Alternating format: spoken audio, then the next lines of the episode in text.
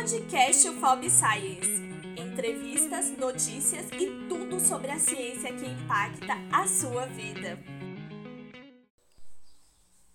Olá, sejam bem-vindos ao podcast UFOB Science.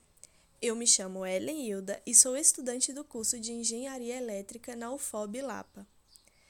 No episódio de hoje, vamos falar sobre a produção de licor. A produção da bebida é regulada pelo Ministério da Agricultura, Pecuária e Abastecimento MAPA, por meio do decreto número 6871, de 4 de junho de 2009. Trata-se de uma bebida composta por álcool e extratos de substâncias de origem vegetal, com graduação alcoólica de 15 a 54% em volume a 20 graus Celsius com percentual de açúcar superior a 30 gramas por litro. O nosso convidado de hoje é o Diego Lemos, que é especialista em produção de bebidas alcoólicas, mestre licorista, mestre alambiqueiro, com conhecimento na área de produção de vinhos e destilados. Atualmente é diretor de produção e inovação da Lemavos. Seja bem-vindo, Diego. Olá pessoal, meu nome é Diego Lemos, sou um dos fundadores da empresa Limavos, a outra fundadora é minha esposa, Fernanda Rodrigues, é, e a gente sempre tem o prazer de participar dessas atividades, desses convites da universidade, que a gente já passou pela universidade, a gente sabe quanto que é, é importante o empresariado participar da atividade acadêmica e compartilhar experiências com o aluno, exatamente para formar né, novas, novos profissionais e, e, e novas, novos cidadãos que vão, vão agir na sociedade.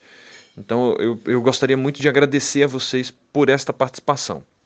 É um prazer recebê-lo em nosso episódio e compartilhar o seu conhecimento e experiências com nossa audiência. Obrigada por aceitar o nosso convite. O licor é uma bebida alcoólica adocicada e aromatizada por substâncias vegetais, certo? como por exemplo as frutas. A forma de produção influencia no sabor final do licor? Como se dá o processo de produção? É, a produção de licor é caracterizado né, e definido por, por meio de um decreto, se eu não me engano, de 2009. É, e esse decreto estabelece alguns, algumas características que o licor deve obedecer, como teor alcoólico mínimo e máximo, teor de açúcar mínimo e máximo e algumas outras características também, tá? É, de forma geral, o licor não é feito só de material vegetal. Né? Algumas, alguns licores são feitos inclusive com almíscar, que é um, uma glândula de alguns animais, inclusive. Então ele tem essa, essas características, mas ele também pode ser feito por substâncias, por a, a, aromas é, sintéticos, né? não naturais. Então a gente tem aí algumas fontes que pode aromatizar o licor, não só a fonte vegetal, a fonte, a fonte animal também são raros, mas tem, e as fontes sintéticas e artificiais. Tá? É, a produção de licor, na verdade, tem algumas técnicas. De forma geral, existem três técnicas: é a infusão, maceração e destilação. A infusão é a quente, né, que nem a gente faz o chá nosso. Né, então a gente aquece a água e extrai substâncias por, por aquecimento. A maceração é feito a frio, que é, que é por meio de, de algumas substâncias que vai extrair o composto, né? Então, por exemplo, o álcool é um desses esses solventes. Então a gente coloca o álcool junto com a fruta e aí a frio durante um tempo esse álcool vai extraindo a substância natural, os aromas, as características que a gente quer. Ou pode ser também destilado, e aí aquele processo de destilação semelhante à produção de, de, de cachaça e outros destilados de forma geral, em que a gente bota a substância em fusão, em, em, em, aquecimento lá e ele vai destilando por, por pontos diferentes de ebulição, tá? Cada um desses processos vai ter vai gerar características diferentes para o licor.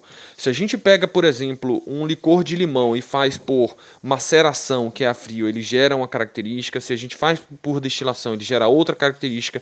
E se a gente faz por infusão, ele gera outra característica. É... O que, que vai determinar qual técnica vai ser utilizado é a receita. Então, a, a gente inclusive utiliza é, as três técnicas para fazer o licor. Alguns licores, inclusive, as três técnicas juntos. Por exemplo, o licor de genipapo a gente faz só por maceração. Já o licor de canela, há uma mistura entre maceração e infusão. É, e alguns outros licores que a gente deve lançar, que a gente inclusive vai entrar no setor de destilados, vai misturar os três, né? Maceração, destilação e infusão. É, então, de forma geral, é, essa é a técnica utilizada para fabricação de licor. A gente sabe que tomar a iniciativa de fazer algo novo nem sempre é uma tarefa fácil, né?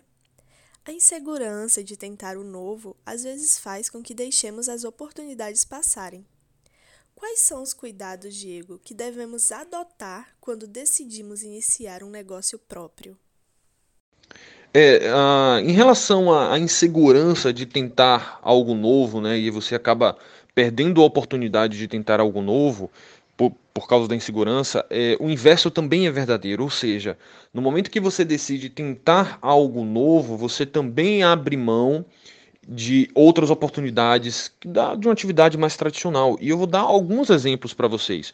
É, a, dada a minha formação, né, que já tenho, já tenho graduação, mestrado, doutorado, já trabalhei como professor universitário, hoje não trabalho mais, é, eu, eu abri mão de muitas oportunidades na minha vida para tocar o meu negócio.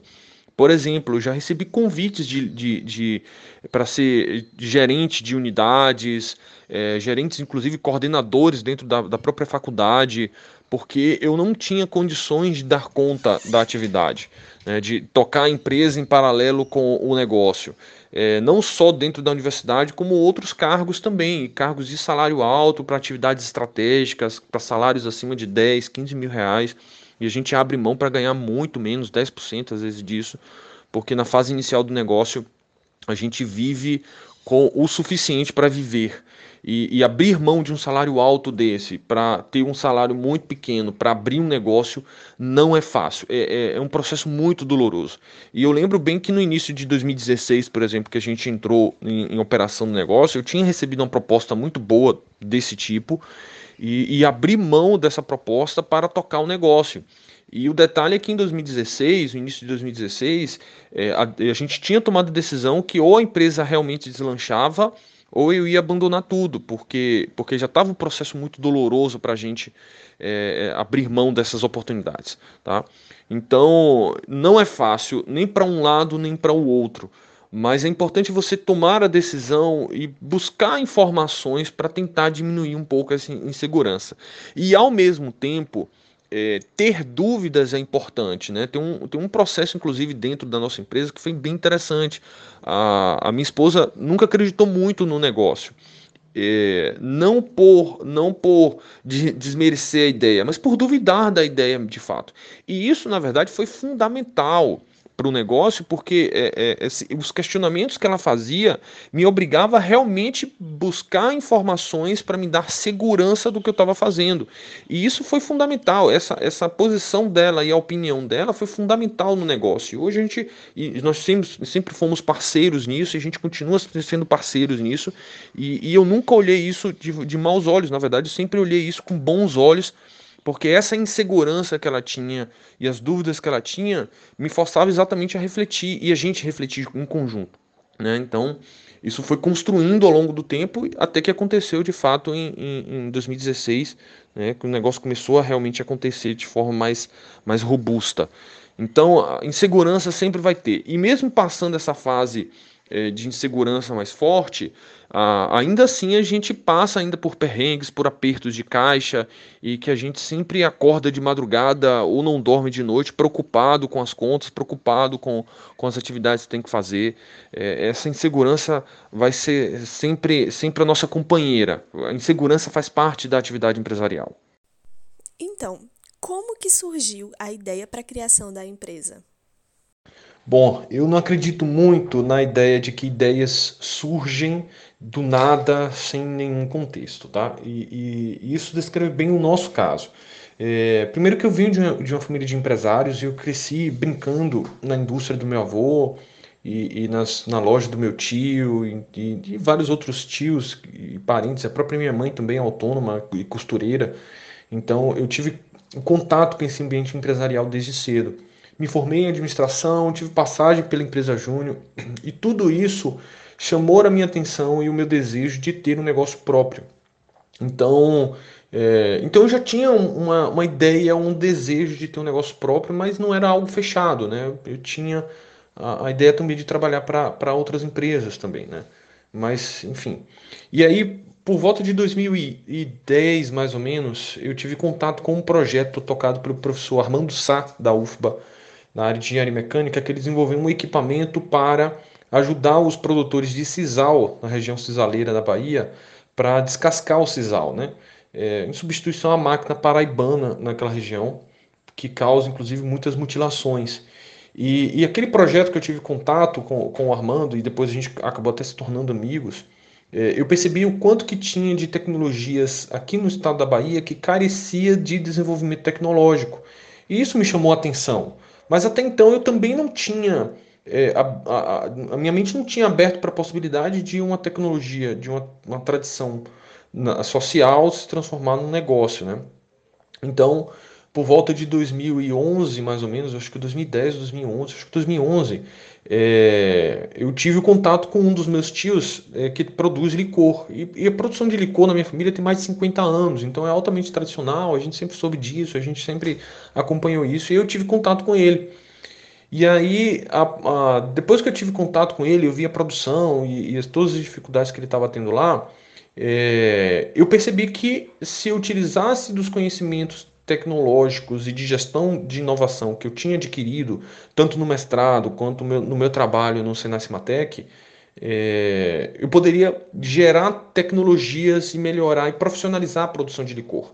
Né? Então essa ideia surgiu mais ou menos ali, inclusive a gente estava voltando do São João, acho que em 2011, é, estava na fila do ferry, foi quando te, eu, fiz a conexão né? de, de que eu poderia utilizar o conhecimento para profissionalizar a produção de licor. É, e aí então a gente começou a escrever o, um, um, projeto, porque naquela época, inclusive, tava com, a FAPESB estava com um edital aberto de inovação. E, e aí a gente começou a escrever o projeto para, para profissionalizar a produção de licores. Diego, diante do cenário da pandemia, muitos festejos tradicionais, como por exemplo São João no Nordeste, não puderam ser realizados. Quais foram as estratégias adotadas pela empresa para diminuir os impactos da pandemia? É, a pandemia causou efetivamente alguns problemas para nós, né? mas a gente conseguiu contornar. É, primeiro, que a gente já tinha identificado um problema que nós tínhamos da sensibilidade da nossa operação, porque uma parte considerável do faturamento acontece no segundo trimestre, que é onde está o São João. E isso é um problema para a produção, é um, um problema para a empresa. É, e a gente sofreu muito, inclusive, e isso chamou mais atenção para nós na greve dos caminhoneiros que ocorreu exatamente, acho que início de junho de 2018, se eu não me engano. E, e impactou bastante o nosso negócio naquela época. Naquele período a gente já tinha percebido que a gente tinha uma certa vulnerabilidade em relação a isso. Então a gente buscou é, diversificar e criar mecanismos desde a greve dos caminhoneiros para tentar diminuir um pouco esse impacto. É, do quanto que isso é, afetaria o negócio, né? E aí desde então a gente já tinha montado a loja virtual, né? A loja virtual já estava pronta no fim de 2019, porque já era uma tendência antes, inclusive, da, da, da existência das primeiras notícias é, sobre o vírus que aconteceu no fim de dezembro. Então a gente já estava com a loja virtual toda pronta, é, a gente já estava expandindo e vendendo ao longo do ano, expandindo para outros estados, para outras regiões e, e, se afastando um pouco da dependência da tradição do São João para a venda do licor, né, como acontece com, com muitos produtores de licor. Então já acontecia isso naturalmente. Quando veio a pandemia, inevitavelmente impactou a gente, né? A economia toda parou a gente ficou perdido também, sem saber o que fazer, e, e, e toda, toda a economia ficou perdida, as grandes empresas, inclusive, ficaram perdidas. É, então, não ia ser menos impactante para nós. Mas nós também tínhamos outras fontes de renda. Então, do ponto de vista empresarial, a, o impacto foi muito grande, mas do ponto de, vida, de vista de renda não foi tão grande, porque nós tínhamos outras fontes de renda. E isso é importante também. É, e aí, como toda empresa, né, a empresa é um sistema complexo, a gente fez uma série de ajustes no ambiente empresarial de tal forma a se ajustar à, à nova realidade da pandemia. É, a pandemia causou, causou, impactos, causou, mas causou também muitos aprendizados para nós, é, muitos, muitos crescimentos, muitas é, novas possibilidades de negócio que a gente não tinha pensado antes.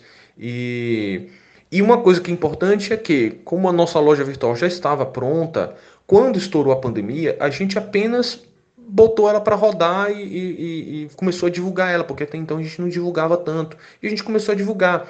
Isso foi mais, mais fácil do que muitos outros, que, que inclusive outras pessoas que a gente conhece, é, que deixou para montar a loja virtual quando estourou a pandemia.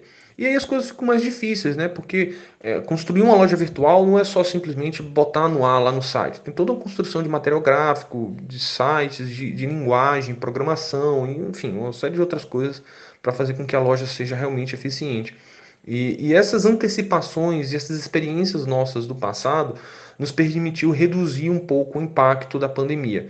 O fato é que é, a pandemia eu, eu, diria com absoluta certeza, depois de mais de um ano passado, que a pandemia nos tornou mais fortes. A gente conseguiu enxergar melhor o mercado, entender melhor o mercado e se posicionar melhor com a pandemia. Então, no primeiro momento, realmente criou problemas, mas ela acabou nos tornando mais forte. E tem um aspecto importante nisso. Nós sempre fomos aversos a endividamento. Então, em momentos desses, onde a economia dá uma baixa, a gente tem folga, pra, a gente tem tranquilidade para conseguir tocar as coisas, porque a gente realmente não gosta de endividamento, a gente é bastante é, criterioso nos nossos gastos, nos nossos desembolsos, e, e isso nos fortalece exatamente em momentos de crise como esse. O nosso podcast, Diego, valoriza a ciência. Você pode falar para a gente um pouco mais sobre os projetos aprovados na FAPESB e no CNPq e como sua carreira acadêmica influenciou na criação e consolidação do modelo de negócio? É, de fato, a formação acadêmica é fundamental nesse processo. E, e, uma coisa que eu tinha em mente antes de criar a empresa, que se eu fosse criar a empresa, seria uma empresa na área de inovação porque não vale a pena criar uma empresa sem ter grau inova, inovativo, porque a possibilidade da gente ser copiado e ser, ser ultrapassado é muito fácil. Né? Então, então a gente realmente não, não queria, não estava disposto a esse tipo de, de, é, de risco, né? de ser ultrapassado facilmente e ter que fechar um negócio porque foi ultrapassado. É, e aí houve uma construção nesse sentido, né? A gente já tinha conhecimento sobre gestão de projetos, sobre editais de inovação, sobre, sobre é, desenvolvimento de produtos, a gente tinha formação acadêmica. Quando surgiu a ideia e o edital da FAPESP, a gente esquecer, escrevia, a gente já sabia exatamente o que escrever, que era profissionalização do, da produção de licor. Nesse primeiro momento, a ciência que a gente mais utilizou foi a ciência mecânica e, e a, a, na área química também mas a, a química nesse momento ainda não estava tão preponderante, né, mais ativa na nossa ideia, porque a gente teve que desenvolver vários equipamentos e vários processos, então a engenharia mecânica era realmente mais forte. No segundo momento, a gente aprovou um projeto é, junto ao CNPq, que é o do edital RAI, é, em que a gente possibilitou ter acesso a bolsas e nessas bolsas a gente pôde contratar uma, uma química para desenvolver e aprimorar as receitas de licor é, e ajustar né, da, da, produção tradicional da minha família para a produção profissionalizada, que era a proposta da indústria. Nos permitiu também contratar duas engenheiras é, é, agronômicas que atuou no estudo da produção de, de, de genipapo, jabuticaba e tamarindo. Foram frutas, são frutas que não têm estudos científicos, tem, aliás, tem, mas é muito pouco. E a gente precisava estudar e entender um pouco mais essas frutas. E isso nos permitiu é, adquirir bastante conhecimento, inclusive a gente tem cartilhas nesse sentido para orientar o produtor rural nesse sentido, para que ele melhore a produção, a gente saber como que a fruta impacta na qualidade do licor e assim vai. É, esse edital também nos permitiu estudar um pouco mais, por exemplo, sobre indicação geográfica. A gente percebeu, a gente tem até um artigo publicado sobre isso, a gente percebeu que a produção de licores do recôncavo tem um potencial para se tornar uma indicação geográfica, né? especificamente indicação de procedência, e tem um potencial turístico extraordinário, para exportação também extraordinário. Então, observe que a gente teve uma série de conhecimentos transversais, desde a área de, de, de exatas, as ciências da natureza, a, a, química, ciências humanas também, né, sociais aplicadas, que envolvem gestão, análise análises econômicas, tudo isso para fortalecer o, o negócio. É, avançando um pouco mais, a gente aprovou um outro projeto é, no CNPq, nessa, dessa vez no edital universal, é, que nos permitiu é, ter acesso a recursos e fazer pesquisas para a gente dar uma melhor destinação aos resíduos da indústria. Então a gente, a gente hoje gera pouquíssimos resíduos é, e desses resíduos que a gente gera, que a gente chama de coproduto, na verdade, porque não é resíduo, né, que não é jogado fora, é um coproduto, a gente consegue agregar mais valor à produção e com isso a gente vai, vai lançar vários produtos nesse sentido. É, de, um desdobramento desse projeto universal, desse edital universal, a gente provou um outro projeto, né, esse aí já é o quarto projeto, junto com a Federal do Sul da Bahia, e a gente tem bolsistas pesquisando lá, trabalhando na nossa empresa lá, é, que trabalha exatamente sobre como utilizar um dos principais resíduos da nossa produção, que é a, a produção, a, o resíduo de produção do licor de genipapo, é, como ração animal. E esse projeto já está em execução, já tem resultados muito bons, as perspectivas são boas. Ou seja, observe que a gente utiliza a ciência em diversos meios, em diversas áreas da empresa.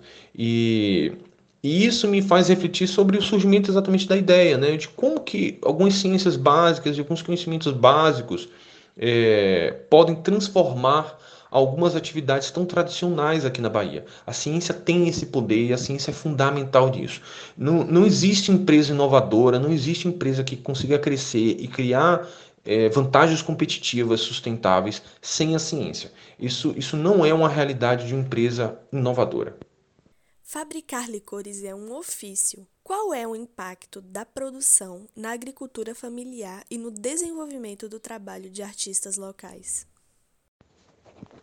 É, falar da agricultura familiar é, é, importante a gente entender um pouco mais o contexto da agricultura. É, enquanto as, as, grandes produções agrícolas se concentram em, normalmente em uma cultura, só soja, ou, ou algodão, ou milho, ou uma dessas culturas né, ao longo do ano, a agricultura familiar é um pouco mais diversificada. O agricultor familiar pode ter de fato uma atividade principal, como por exemplo é, o cacau, a banana, é, a mandioca, mas ele também mantém em consórcio outras culturas, como o, o próprio genipapo, a laranja, enfim e uma infinidade de outras coisas também. Então é interessante a agricultura familiar porque ele não só é, produz uma diversidade de produtos e isso contribui para a preservação ambiental, como ele também envolve a própria família. Enquanto as grandes agriculturas é profissionalizada e trabalha muito com carteira assinada e mecanização intensiva, o agricultor familiar é baixo, com baixa intensidade de, de mecanização, então as coisas são muito manuais e a família está presente. Né? Então a família vai estar presente lá. Normalmente as gerações dos filhos estão presentes lá e, e às vezes se, se não está exatamente na terra onde ele está, está na terra próxima e eles estão sempre em contato um com o outro exatamente para ajudar em uma determinada plantação, determinado adubo ou determinada atividade que eles vão fazer. É, nesse sentido, entre o licor nós temos uma, uma, um leque de licores que utilizam produtos eminentemente da agricultura familiar. Por exemplo, tamarindo, jabuticaba, genipapo, o, o mel de cacau que deriva do cacau, e alguns outros que eu não recordo agora. Então a gente tem uma série de produtos que vêm da agricultura familiar. É, o cupuaçu também vem da agricultura familiar. É, e, e, essa série de produtos, quando a gente compra da agricultura familiar, Observe que a gente não está apenas contribuindo para o desenvolvimento desse modelo de negócio, que é a agricultura familiar, que preserva o meio ambiente, mas também a gente está contribuindo para a diversificação das espécies na área rural. É, se a gente for numa plantação, por exemplo, de cana, a gente vai ver aí grandes hectares, ou de soja também, grandes hectares de uma única, de uma única planta. Na agricultura familiar, não. É, principalmente na, na, lavoura cacaueira, por exemplo, é, a gente, quem, quem, já teve a oportunidade de entrar na lavoura cacaueira, vai, vai ver isso claramente. É, olhando de longe, você pensa que é uma floresta. Você só percebe que a agricultura ali, atividade agrícola, quando você chega lá. E aí você vê o, o, cacaueiro normalmente em sistema de cabruca, né? Eles mantêm as árvores principais em cima, fazendo uma, um sombreamento parcial, e a, a, o, o cacaueiro embaixo. Mas muitas dessas árvores que são nativas e que são mantidas é o genipapeiro, a jabuticabeira, o tamarindeiro e o cupuaçu. Então, então eles mantêm essa, essas atividades. Então, quando a gente fala de produção de licor, a gente está falando indiretamente de estimular a agricultura familiar e também a, a, a, a atividade de preservação ambiental por manter uma diversificação maior de culturas. É, é o, que, o que a gente chama hoje de agrofloresta. Né? Então, eu imagino, inclusive, inclusive o, o meu sonho uma empresa, a empresa realmente crescendo e, e, é o que eu desejo, e ela estando mais à frente, a gente contribuir para vários, várias áreas da agricultura familiar com agrofloresta, que é o, o conceito emergente hoje, é o conceito que é, é, preserva o meio ambiente, preserva as espécies, e obviamente, né, no, no momento em que a gente mantém uma maior diversidade de espécies, típico na agricultura familiar, a gente também, espécies que eu falo plantas, a gente também contribui para a, a diversidade de animais. Porque se eu tenho uma diversidade de plantas, essa diversidade de plantas sustenta uma diversidade de animais também. É, então, é, é, isso é apaixonante. Isso é uma das áreas mais apaixonantes do meu negócio. Quando a gente vai num produtor, por exemplo, e vai comprando desse produtor ao longo do ano vários produtos, na, na, safra da jabuticaba a gente está lá comprando, na safra do cacau a gente está lá também, da, do genipapo a gente está lá também, e, e, vai entrar outras frutas, né, como o próprio cajá, outras, outras variedades que a gente já, já trabalhou, já teve licor, como o melão croá, e, e, outras espécies também, o cupuaçu. Então a gente vai comprando ao longo do ano, e isso gera renda ao longo do ano para o produtor. Isso é, é, é realmente muito custoso no nosso negócio. Diego, agora para finalizar, Fale um pouquinho sobre o prazer que é ter o próprio negócio e inspire outras pessoas. Ah, eu vou fazer uma abordagem levemente diferente, né, sobre a, a respeito dessa pergunta. Primeiro, é o seguinte, gente, é, ser feliz é um contexto plural. Cada um é feliz de uma forma. É, e, e, e você não pode, você não pode cometer o erro de querer ser feliz espelhando-se no outro. Você primeiro tem que olhar para si. É um processo meio egoísta mesmo. Você olhar para dentro de si e ver se aquela atividade ou aquela, aquela, aquele trabalho, aquela profissão que você vai fazer realmente lhe satisfaz, lhe faz feliz. Né? Então, é, o, o, primeiro recado que eu dou para vocês é isso aí. Não quero escutar as minhas palavras como inspiração para si, a não ser que é, ser empresário é um desejo seu, é um desejo que ele vai, vai trazer felicidade. Então é, é a primeira, primeira coisa que eu digo a vocês, né?